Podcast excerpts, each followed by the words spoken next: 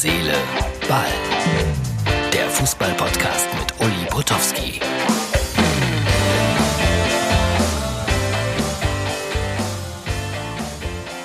Herz, Seele, Ball, da bin ich wieder, Ausgabe vom 15. Mai 2020. Ja, wer mich jetzt sehen kann, ein paar Leute können das ja immer sehen, so auf, auf Facebook und bei MUX TV. Also nicht nur hören, sondern auch sehen. Ja, ich habe heute spontan einen Friseurtermin bekommen. Spontan. 18,50 habe ich bezahlt. Ja, danach sieht es auch aus, ich gebe es zu, aber die haben sich viel, viel Mühe gegeben. So langsam aber sicher, ich gebe das zu, ich kenne das eigentlich seit ein paar Jahren nicht mehr, werde ich nervös, wenn ich an Samstag denke, an meinen Einsatz in äh, Hoffenheim. Da ist ja alles anders. Ich habe ja schon drüber gesprochen. Musik werden sie spielen, aber es sind nur, was weiß ich, 80 Zuschauer, keine Balljungen, 40 Bälle wird man rund um das Spielfeld verteilen. Ja, für den Kollegen, der das Spiel kommentiert, wird das anders sein. Aber beim Radio, da stelle ich es mir noch schwieriger vor, wenn der Radioreporter so die Stimme erhebt und sagt, und da geht X oder Y in Rechtsaußenposition auf den 16-Meter-Raum zu, dann geht ja die Kulisse auch mit. Es gibt keine Kulisse.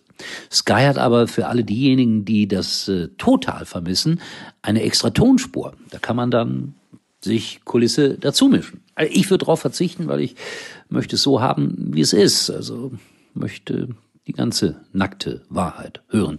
Beim Revierderby, Schalke gegen Dortmund, hat Sky sogar zwei Fanreporter im Einsatz. Also einer, der das, äh, glaube ich, aus der Sicht von Borussia Dortmund kommentieren wird und einer aus der Sicht von Schalke 04. Ich hoffe, die beiden zanken sich nicht wirklich dabei. Ähm, ich habe schon mal auf meinen Plan geguckt, was ich so zu tun habe. Das ist alles anders am Samstag. Äh, da steht nicht so wahnsinnig viel drin, sonst haben wir ja immer so einen kleinen Einzelvorlauf. Äh, die beiden Trainer werde ich schon interviewen und äh, Bruno Labbadia, 15 Uhr live.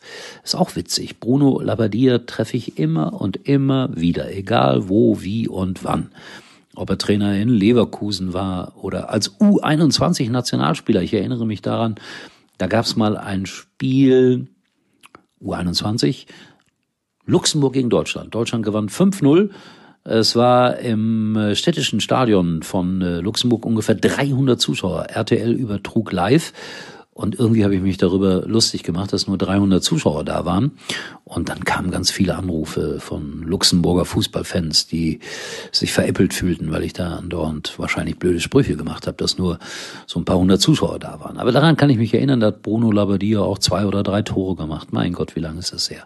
35 Jahre. So, da muss ich eins noch mal ein bisschen revidieren. Es gibt noch keine absolute Entscheidung, was passiert, wenn denn die Saison ähm, doch abgesagt werden muss, wenn sie abgebrochen werden muss. Also da streiten sich die Geister noch ein bisschen. Also es gibt noch keine endgültige Entscheidung. Heute sollte es eine Videokonferenz geben, aber ich glaube, es ist keine Entscheidung gefallen dazu. Das behalten wir mal im Auge. Und Sané, der wird immer wahrscheinlicher zum FC Bayern gehen. Irgendwie 10 Millionen ist noch die Differenz in den Verhandlungen, habe ich mir sagen lassen. Ich freue mich darüber. Der Junge kommt aus Wattenscheid. Die war nochmal erste Liga, Wattenscheid 09. Mein Gott, die beste Bratwurst der Bundesliga. Und ich war ganz oft in Wattenscheid früher als Fußballreporter. Und da kommen schon gute Jungs her. Ist dann in Schalke ausgebildet worden, aber äh, da gibt's glaube ich, noch einen jüngeren Bruder von Leroy, der muss auch sehr, sehr talentiert sein.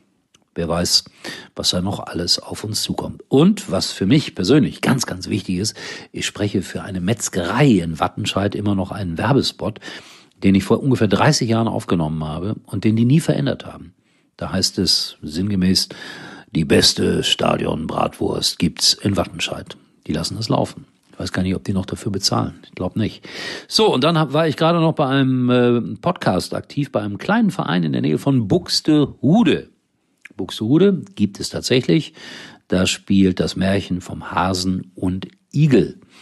Und die waren sehr nett. Das haben die cool gemacht. Drei Leute saßen da zusammen in ihrem Vereinslokal und wir haben uns über Gott und die Welt, über den Amateurfußball unterhalten. Ich konnte endlich mal wieder Werbung machen, was ja für mich persönlich ganz, ganz wichtig ist, für tada, mein neues Buch.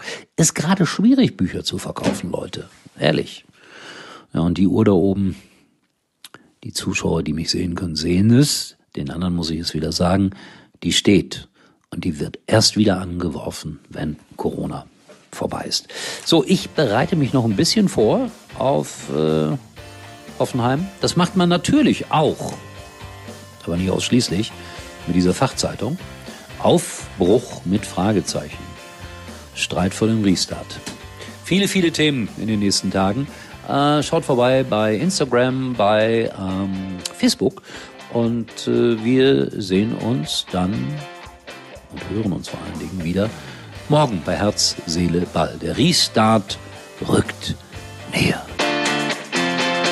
Uli war übrigens mal Nummer 1 in der Hitparade.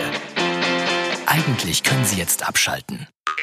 Danke, dass du dabei hilfst, dich und andere zu schützen. Auch bei deinem IKEA-Besuch ist Sicherheit für uns das Wichtigste.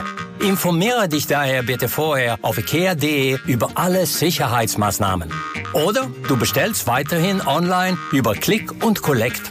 Bis bald im Einrichtungshaus oder auf ikea.de.